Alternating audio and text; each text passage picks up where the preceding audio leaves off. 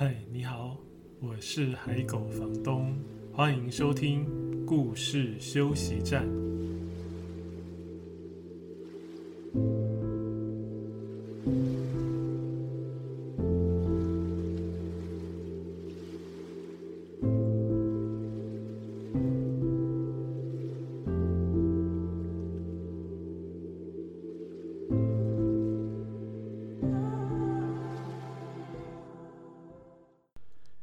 现在收听的是故事休息站 Podcast 节目的第四十六集。今天的主题是：想成为一个稍有格调的人，有时必须软弱吗？这个主题的灵感是我之前重读我很喜欢的小说家王定国先生的散文集，书名叫《探路》。在书里面有一篇啊、文章叫《我的月光》。在这篇文章快要结束的时候，王定国先生写了一句话，这句话让我非常有感觉，而且回荡在心里面好多天，一直在想这句话。然后我就想要为这句话选几本，试着选几本绘本来讲看看。这句话它原本写的是，呃，想要作为一个稍有格调的人，有时竟然是需要软弱的，听起来。很矛盾，对不对？而且好像不知道为什么。当然，我们必须看过他这篇散文里面写的那件事件之后，会比较清楚。所以我来讲一下他在这一篇啊、文章《我的月光》里面他写了什么。王定国先生他有很长一段时间，几十年嘛，就是离开文坛，然后。去从商，大概做的我以我的理解应该是营造业吧，哈，应该可以这样说。那这篇文章他就是在写他啊、从事这一行的时候发生过的一件事，让他有这个感慨，写下这一句话。从这篇文章里面的线索来看，因为他写当时他那一年他四十岁，嗯，比我现在还年轻。那一年他四十岁。然后王先生是一九五五年出生，所以这件事情是发生在一九九五年，也是三十三十年前了，快将近三十年前的事情。那那时候台中还有很多地没有开发，那有一块田地在台中的市中心里面，很大一片哈。后来看文章会知道，那是在呃晴美、成品、绿园道那一带。当时那一片田地的地主啊，大地主，他有意要释出这个土地去，呃，变更地目去做开发。里面有一个佃农做了很久，好像因为跟着有期田以前的那一个政策，所以他也有所有权吗？这个我就不是很清楚。总之。有个大地主，里面还有另外一个老人哈，他是他也是拥有一块田地的人。那当时建商去找这个老人家讲，希望他也愿意卖地，让这一整片都可以一起开发来盖新的房子、新的大楼。老人家他一辈子耕田，他也还没有想说不做这样哈，而且他也不太清楚商人在想什么，所以总是有戒心。那王定国先生的朋友怎么讲都讲不成，他就请王先生去去讲啊。那王先生去的时候，他就总是会带着一些水果啊、一些伴手礼去看他。两个人也没话可说，因为老人家也不想跟他讲话。在这篇散文的这里，王先生就有一段呃叙述，把当时的那个很尴尬的情形写下来。他写说：“我带去的伴手礼，每次都被他婉拒。”偶尔递给他一根烟时，甚至满脸羞赧。面对着一个商家买主亲自登门，他不知所措，只好保持沉默。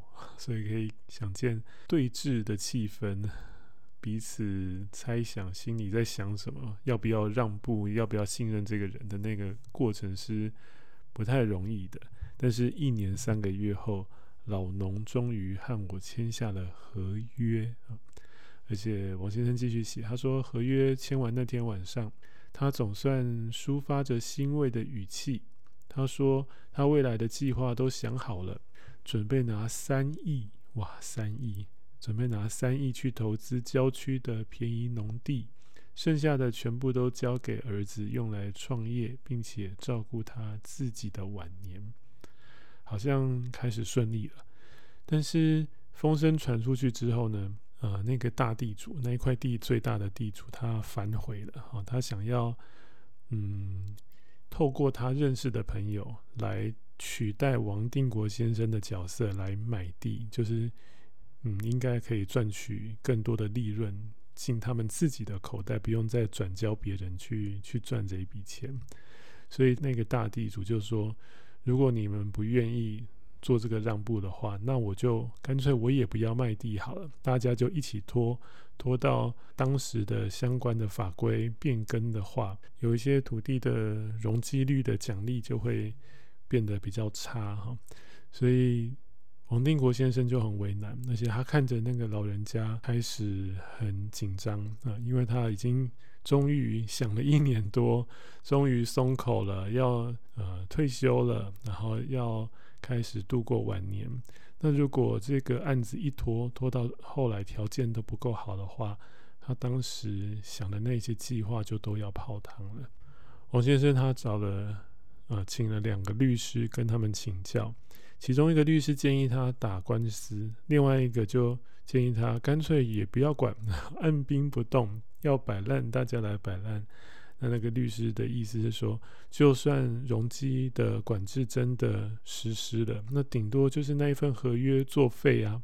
那对于王先生本身来讲，他没有任何的损失，损失最大的应该是那个大地主，对不对？哦，或者是。连带受害的是那个老农夫。可是王先生想了想，他后来竟然答应那一个中途插进来，要重新制定游戏规则的那个大地主。要做这个决定，其实非常不容易，对不对？这个是他谈了一年三个月才谈下来的事情，结果等于是这这笔钱啊，一大笔钱就拱手让人。嗯，在文章的快要结束的这一段，我来读给大家听，包含今天这一集节目用的那一句话，一起读给大家听哦。我以小股东的身份参与了那年的规划，并且走到业务前线，亲自操盘，默默完成了此生为人作嫁的最后一批作品。那年我四十岁，从来没有人教我怎么做人。也不知道商场这条路是否有人愿意这样倒退走，只觉得自己的傻劲不可理喻，脑海里唯一惦记着的，竟然只有那个老农夫每天弯腰驼背的身影。人生什么最难？我觉得是欲望。想要作为一个稍有格调的人，有时竟然是需要软弱的。三年后。二十二层的高楼建筑擎天而立，社区顶楼牵着我用心留下的四个洪亮字体“月光流域”，这是多少年前的往事了。市民广场南侧晴美成品的正前方，黄金地段。所以，如果他当时。不放弃，然后对方那个大地主也不坚，也没办法坚持的话，他可能可以赚更多钱，对不对？但是他这边写，想要作为一个稍有格调的人，有时竟然是需要软弱的。所以这边的软弱是指他让步了，他不争了啊，不计较了，只是因为心里想着那个老人家花了这么多时间，终于做了决定，然后信任了他，而且如果这件事情没有成的话，老人家可能也没办法退休，他也得继续耕作，因为后半生啊、没有这笔可以照料他后半生的钱的话，他可能没有办法放下心来怀奏残啊，对不对？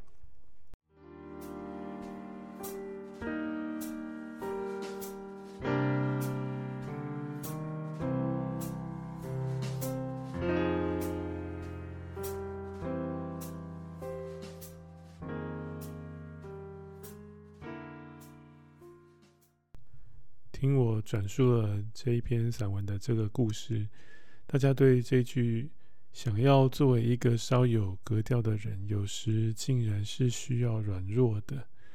有什么感觉吗？这句话有好像落在你心里面，会开始想它吗？格调是什么？这个格调，我查教育部的国语词典里面，他写的是人的品格风范，听起来很抽象哎。然后我也有想了一下，我有没有什么遭遇过或是碰过什么状况，让步了？就是可能原本的方便或原本的利益，必须让步去成就另外一个人，而且那个人可能是像那个大地主这样，让你觉得呃有一点恨得牙痒痒的人，但是又有第三方考虑到他的方便或考虑到他的益处，我们做出让步。我想了想，我好像没有。这样的经验，我是一个没有格调的人，好像也没有这么严重了。如果你也想不出你有什么类似这样的经验的话，也不见得就是一个没有格调的人。格调，人的品格风范还有很多地方可以可以成就吧？哈，我真的想不出来，所以我本来前几天就打算要录这一集，但是我想来想去，想说，诶，我好像可以讲一个。想一个例子，就是我自己亲身经历的例子，但是想不到，所以拖了几天才能录。好，这是王定国先生的散文集《探路》里面的一篇文章，让我很想要跟各位分享这一句话，甚至想要分享完这句话就结束节目。但是，呃，这个节目是故事休息站嘛，还是得讲一些绘本吧？诶，不对，这个故事是。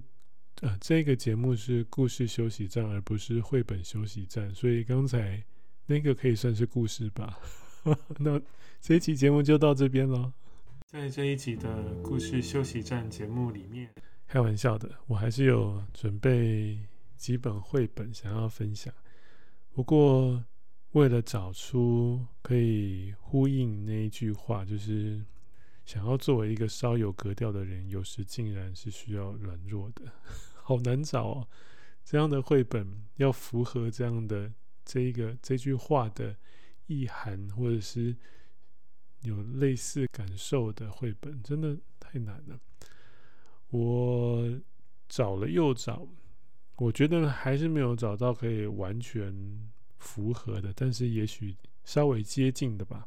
我们来分享几本。第一本是《希望牧场》，这是日本的作品啊，森绘都的文字，然后吉田上令的图。这本书其实是三一一大地震的真实事件做的绘本，真实的事情，然后也不到事件。嗯、三一一大地震是二零二呃二零一一年，所以今今年是满。十二年，刚好是这个月啊，三月。希望牧场，嗯，我很我自己很喜欢这本书。这本书的文字谈不上美，谈不上有意境，嗯，因为它就是记录一个真实的事情。但是这一个希望牧场，这个牧场养牛人他做的事情，然后如实的被记录下来，加上吉田上令的图，有好几页，很有。很有力量，那个力量是在这个很难跨越的生命的考验当中，看起来不华丽，但是一步一步用自己的方式去达成他的生命意义的那种力量。这个真实故事的主角是一个养牛人，是一个牧场的主人。那文字一开始，故事一开始他就有写到。二零一一年三月十一日，日本发生大地震的一个小时后，核电厂的设备受海啸袭击，发生了意外，辐射线外泄，大家全逃命去了。就在一瞬间，镇上一个人也不剩。然而，无法逃走的动物们留了下来：牛、猪、鸡、狗儿、猫咪。没有人照顾的动物们，一个接着一个死去。一开始看就觉得啊，好残忍哦，嗯，很残酷啊，在那么一瞬间。但是他这个养牛人这个先生他没有离开，因为他的牧场里有三百三十头牛啊。他这个牧场的牛是肉牛，就是最后会到屠宰场，然后到人们餐桌上的肉牛。当然，因为辐射外泄，这些牛已经没有所谓的经济价值了，因为不能卖了，不能让人食用了。他文字写说，可说是一文不值。但是活生生的他们，因为口渴，仍然哞哞叫着“给我水，给我水”，哞哞叫着，也像是在说“给我饲料，给我饲料”。空荡荡的小镇牧场里，只有我一个人。辐射虽然可怕，但有什么办法呢？就因为我是个养牛人，就因为这样，他就留了下来。因为他想，这些牛，他生来注定要变成人类的食物，他们是肉牛。那他们的日子，他们该做的事就是，他写的很直白啊，就是吃饲料、拉屎，吃饲料、拉屎。每天重复着这两件事，这就是肉牛的工作啊。那他身为一个养牛人，他觉得继续养这些牛也是他的工作，他该做的事情。所以，就算这些牛没有所谓的价值了，他也不能放着他们不管，就让他们饿死在那边。其他人都会跟他讲说：“你应该要放弃啊！”而且政府已经希望大家都可以撤离。因为辐射外泄的关系嘛，哈，但是就算有政府部门的人找上门跟他讲，劝他啊，他也会说：“我不能走，因为我一走就没有办法喂牛，我可是个养牛人呐。”那政府的做法就是把那方圆二十公里之内的牛，就是直接 听节目的有小朋友，我不要讲的这么直接好了。虽然有很多事情世界上在发生的是真实在发生的，但是我不确定听节目的小朋友年纪多大啊。就是总之呢，这些牛没有人可以照顾了，但是这一个养牛人他留了下来。那我们刚刚说他有三百三十头牛，对不对？他到最后竟然有三百六十几头牛吧？我如果没有记错的话，竟然还变多啊！因为其他还有一些流浪的牛，或者没有人照顾的牛，他看到了也一起带来照顾。其他人也都说，我们也不是想放弃啊，我们也是狠下的心哈，好像做了这个决定，其实也是勇敢的，也是不得不的。但是对这个养牛人来讲，也没有说他自己勇敢，他只是觉得。这是他该做的事，说不定看在其他的人的眼里，反而觉得这个人也太也太懦弱了吧？都已经没有经济价值的牛，为什么还要去照顾他们？为什么要做这样没有意义的事情？可是对他来讲，那个是他的意义，而且他不能放着这些生命不管。嗯，大概是这样的故事啊。有一点沉重，但是因为它是真实的事情，而且是一个人为了他照顾的牛所做的很重要的决定，完成了他的生命的意义，所以我觉得它也是很值得大家看的一本书。就算是小朋友，我觉得这里也不是需要回避的议题。嗯，这本书叫《希望牧场》，有没有稍微符合今天节目的主题呢？有时要作为一个稍有格调的人。是需要软弱的。这个故事的主角，真实事件故事的主角，他没有提起很大的勇气，哈，断然的破釜沉舟，就是放下的那些没有用的牛了，然后重新去展开新的生活。这看起来好像是比较所谓正确的选择，或者是比较明智的选择，比较有前途的选择。但是这样的人。是世界需要的吧？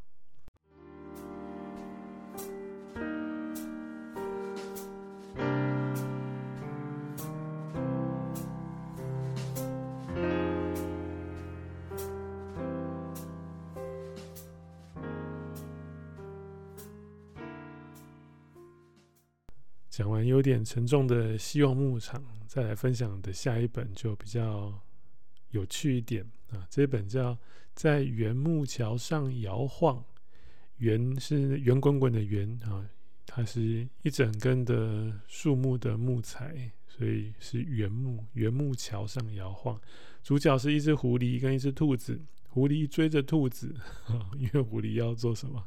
要跟兔子当朋友吗？可不是哦，要吃兔子。然后追着兔子跑跑跑，跑了好久好久，跑到那个要过一条大河，而且这个金好十郎他画河很湍急的河，哇，画的超好的，就是在那个独木桥上、圆木桥下的那个湍急的河。真的会让你觉得下面掉下去是很危险、很惊险的哈。狐狸追着兔子跑到这个桥边的时候，兔子心里想：哈哈哈，太好了，太好了！我只要跑过这一条桥，过了这条桥，我就可以把那个木头推下去，那狐狸就抓不到我了。那狐狸也想：哈哈哈，终于快要抓到兔子了！我只要在这边抓到它，我就可以把它吃掉了哈。所以。狐狸一跳上桥就用力一蹬，他想要让那个桥摇摇晃晃嘛，哈，让兔子站不稳，然后就可以扑上去抓它。结果没想到呢，可能这条桥已经太老旧了。狐狸一蹬，那个岸边这个木头跨着岸边的石头就松动了。结果呢，这个桥只剩下中间有一条木头支撑着。你想象它很像跷跷板啊。上面的这个原木呢，就开始长长的原木就开始摇摇晃晃。那狐狸跟兔子就只好想办法保持平衡。狐狸本来已经要扑上去吃兔子，但是那个整个桥像跷跷板那样往兔子那边一直要倒下去，快要掉到河里了。然后兔子警告他，狐狸才赶快往后退。然后他们两个就想办法在上面保持平衡。中间还发生了一些很惊险也很好笑的情节。总之呢，这个狐狸跟兔子就在这个像跷跷板一样的独木桥上度过了一整天，直到了晚上，他们都还在那里。然后，因为他们只能保持平衡不动的好好趴好，抱着那个木头趴好，很无聊啊，就开始聊天，嗯，开始讲话。从有一搭没一搭的聊天，到后来好像渐渐的变得像朋友一样聊天，还可以讲述一些心里话。比如说，狐狸说：“因为天黑了嘛，哈。”狐狸说：“哎呀，我真不想在这种地方过夜。”然后他就喃喃自语了起来。哦，看来本来只是自己在讲话，没有跟兔子聊天。但是兔子回他话，兔子说：“是啊，鬼好像随时会出现呢。”结果狐狸听了就说：“哎、不要讲啊，我从小就是个胆小鬼。”哎，他觉得兔子这样讲很可怕啊，不小心就把自己软弱的那一面暴露出来。然后兔子就说：“哦，原来狐狸也会害怕呀。”狐狸说：“只要心里觉得怕怕的，看到树丛就好像看到鬼的脸一样。”哎，然后兔子听了，哎，很有共鸣哦。兔子就说：“哦，对对对。”明明什么都没有，还是会想要转头看一看。这边写的好生动啊，他们聊天的对话真的很生动，很可爱。总之，他们已经从白天到晚上哈都动弹不得。然后聊着聊着呢，兔子竟然安静了下来。狐狸很担心，想说：“诶，兔子该不会睡着了吧？”他竖起耳朵听，果然听到。兔子微微的打鼾声，狐狸吓了一大跳，冒出一身冷汗，就叫兔子不可以睡，不可以睡 啊！因为如果睡着，可能就没有办法抓好那个木头，会掉到湍急的河流里啊。狐狸还跟他讲说：“兔子起来，不可以睡，你会摔死啦！听到没？要爱惜生命啊！” 这个狐狸不是要吃它吗？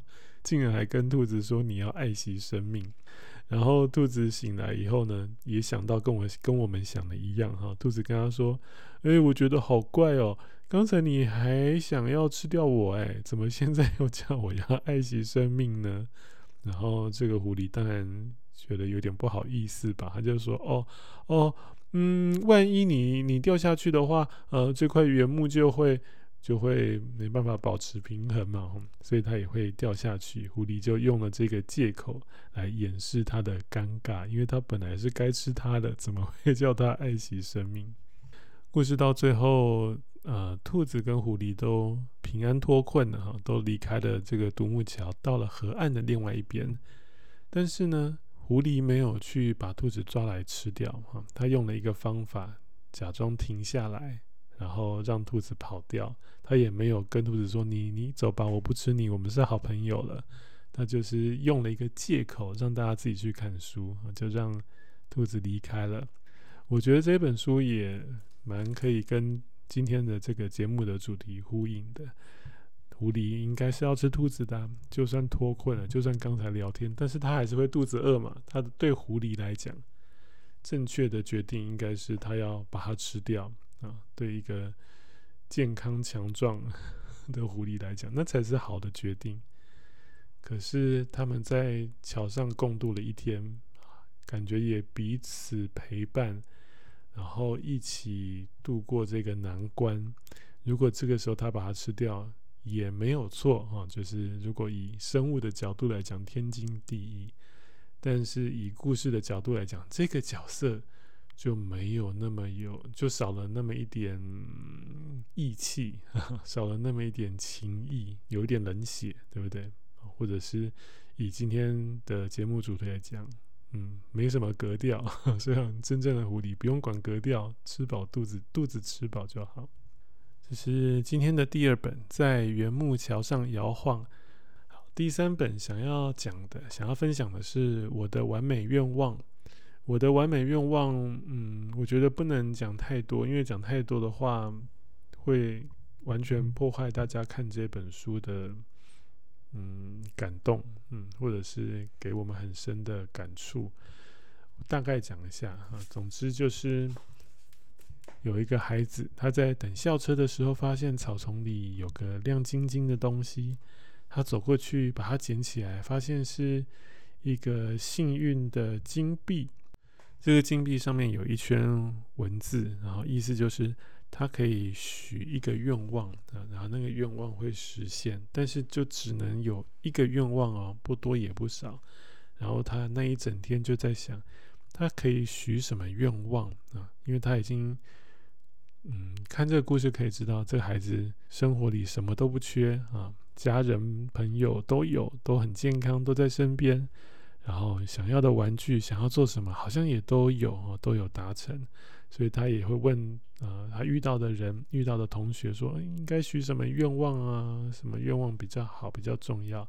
然后他的同学呢，也都会跟他说。如果是他们有可以许一个可以成真的愿望的话，他们会许什么愿望？而且他们马上就都有答案了，可见他们真的有很迫切需要或想要实现的愿望。那最后，这个捡到金币的的孩子，他真的只许了一个愿望，但是这个愿望不是为他自己许的。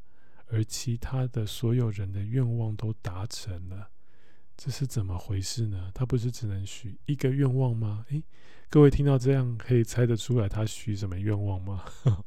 如果可以猜得出来，那你真的很厉害。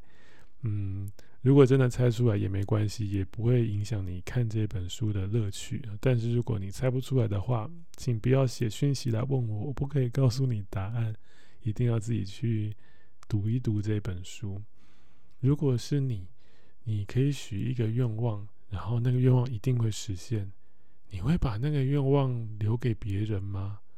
这个蛮难的吧，对不对？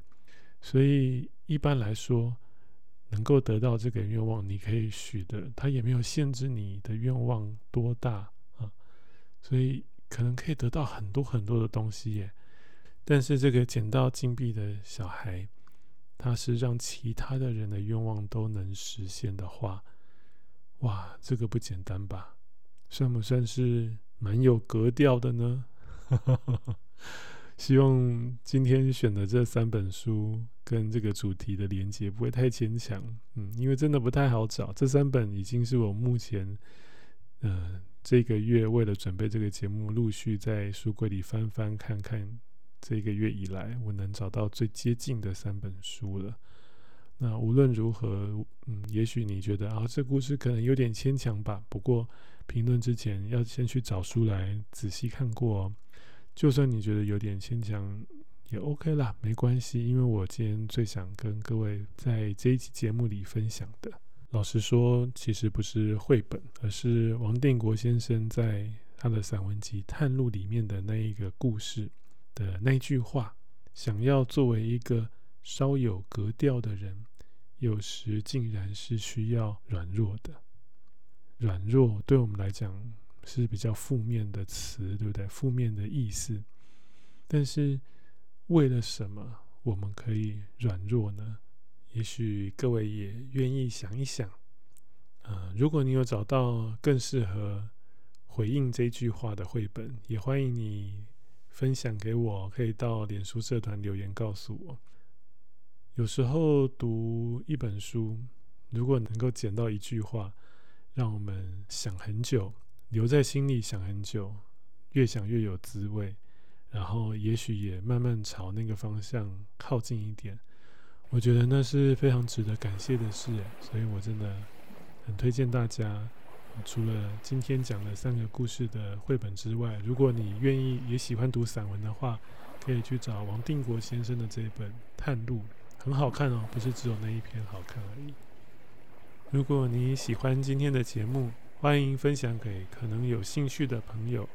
如果你是透过 Apple Podcast 收听，也欢迎留下评语和星星评鉴。如果有更多的建议或是想要告诉我的话，也可以加入脸书社团“故事休息站”，在上面留言告诉我。另外，也欢迎追踪海口房东的脸书专业和 instagram 输入海口房东就可以找到在这些版面上我也会另外推荐分享更多好听的故事还有绘本作品。在这一集的故事休息站节目里面你有得到一点点休息的感觉吗？谢谢你今天的收听我们下一集再见。